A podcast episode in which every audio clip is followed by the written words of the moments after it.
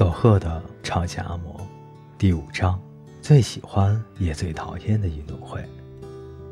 来到佐贺，一年的时光过去了。这期间，我因为外婆的建议而埋头苦练不花钱的跑步运动。我因为外婆的建议而埋头苦练不花钱的跑步运动，成果竟出乎意料的丰硕。我跑步快的连我自己都惊讶。马上就要开运动会了。我对赛跑很有信心，因此无论如何，我都希望母亲能来看我的运动会。妈，我跑得超快，练习的时候都是第一名，所以运动会的时候你一定要来。我用蹩脚的字认真的写了信，继续。可是大宝还是不能来。我虽然知道母亲为了给我寄生活费必须拼命的工作，但还是觉得很失望。那打从心底让我高兴的运动会，突然间就变得无趣了。我甚至自暴自弃的想，要是下场大雨就好了。运动会的那天早晨，外婆奇怪的叫声把我吵醒了，使我感伤的情绪一扫而空。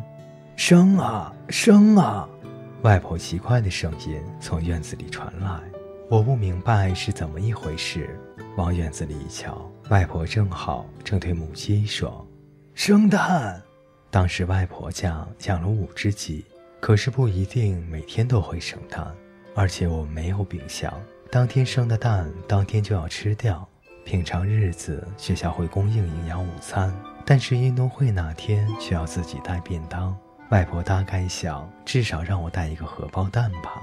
稍微扯远一点，当时很多人都说营养午餐很难吃，可是对我来说却是最好的大餐。是我的营养补给之源。同学们嫌腥而不喝多脂牛奶，我可以喝上五六杯。他们嫌硬不吃的橄榄型面包，我宁可不装教科书，也要把面包塞进书包里带回家。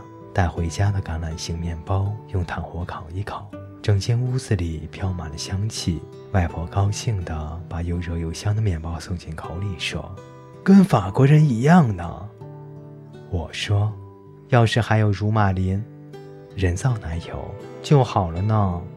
他回答说：“我不认识那个叫什么林的外国人。”言归正传，回到运动会那天早晨的生蛋行动。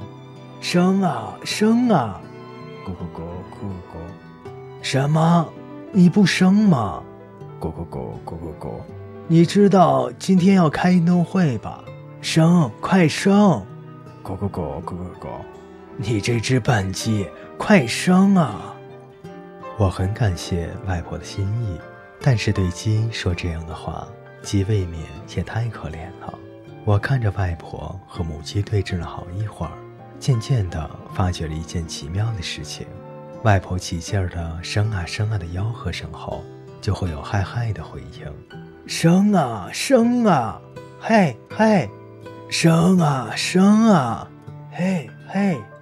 我仔细聆听，回应是从隔壁传来的。原来隔壁的大婶儿名叫吉田梅，梅的发音是“嘿”，和日文的声同音。结果外婆的威逼利诱没有成功，我只好带上白米饭，配上梅干、甜姜片的素食便当出门了。天气好的真的令人恼火。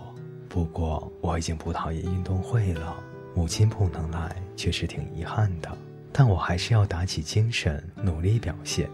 宣誓，我们宣誓，本着体育运动的精神，堂堂正正的比赛。六年级的学生宣誓后，我在佐贺的第一个运动会开始了。我参加的是低年级的五十米赛跑，是今天上午进行的最后一个项目。滚大球、体操等项目逐一完成后，终于轮到五十米赛跑。我配合着轻快的音乐进场，充满自信的我，那时只有一点点的紧张。各位，各位，预备！起跑的枪声响起，第一组的选手向前冲出。随着发令枪的枪响，选手一个接一个的向前冲出。其中有一个一直领先的小孩，中途摔了一跤，落到了最后，他忍不住哭了。我看的有些心惊。终于轮到我。各就各位，预备！我奋力地向前冲，我竭尽全力地大步向前，跑在每天独自奔跑的运动场上。天空湛蓝，周围响起了家长为子女加油的欢呼声。我忘情地向前跑，回过神时，已经一马当先地冲破了终点线。妈，我跑步得了第一呢。母亲虽然没有来，但是我写信告诉他的话，他一定很高兴。那个时候，我希望一直维持那种感觉，可惜那种爽快的心情没有持续多久。现在是快乐的午餐时间，大家可以和爸爸妈妈一起享受便当喽。教务主任的声音从喇叭里传来，同学们三三两两地分散到学校的各处，和来助威的家人一起吃着便当。你表现得真好，受伤了没有？我给你带了最喜欢吃的烤香肠。在周围夸奖的、担心的、充满爱的嘈杂声中，我胸前别着冠军的彩带，独自的走着。这时候，比我赛跑时没人给我加油呐喊，更加难过。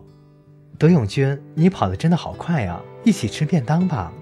认识的邻居阿姨邀请我。嗯，不用，我妈在那边等我。我撒了个任何人都清楚的谎，独自跑回了教室。外婆也没有来运动会，不只是运动会，其他教学参观日她都没有来过。似乎是转学那天被形容好老的事一直挂在她的心上。她好像总觉得来了会让我觉得丢脸。我跑进了教室，坐在了自己的位置上。校园那边传来了蜜蜂翅膀震动般的嗡嗡的嘈杂声。我含着泪水，正要打开宿舍的便当时，教室的门突然打开了。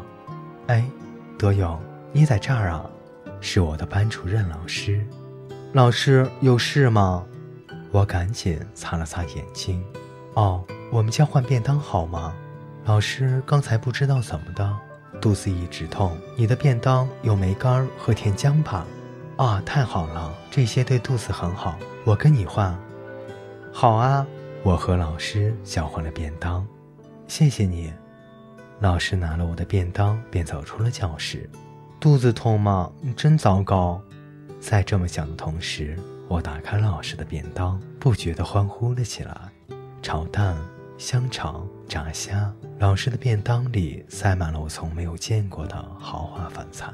我忘情地吃着，世界上竟然有这么好吃的东西，太好吃了。拜老师肚子痛之赐，我萎缩的心再度充盈饱满。在下午的接力赛中，又大大活跃了一番。又过了一年，三年级的我还是运动会中的英雄，但母亲依旧因为工作还是不能来。又是午休的时间，我正要吃便当时，教室的门又突然打开了，老师又走了进来。哎，德勇，今年你又是一个人在这里吃啊？老师肚子痛，你的便当有梅干和甜浆吧？我们换便当好吗？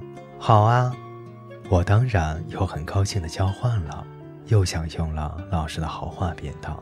又隔了一年，我们四年级的班主任老师是女的。我在运动会上还是大放异彩，但母亲还是没有来。又是午休，教室的门打开了。德永君，你在这里呀？老师肚子痛。和你换便当好吗？怎么，连新的班主任老师也肚子痛？我很认真的在想，这个学校的老师在每年运动会时都会肚子痛吗？直到小学毕业，我都是运动会中的英雄，但母亲一次也没有来。而每一年，我们的班主任老师到运动会时肚子都会痛。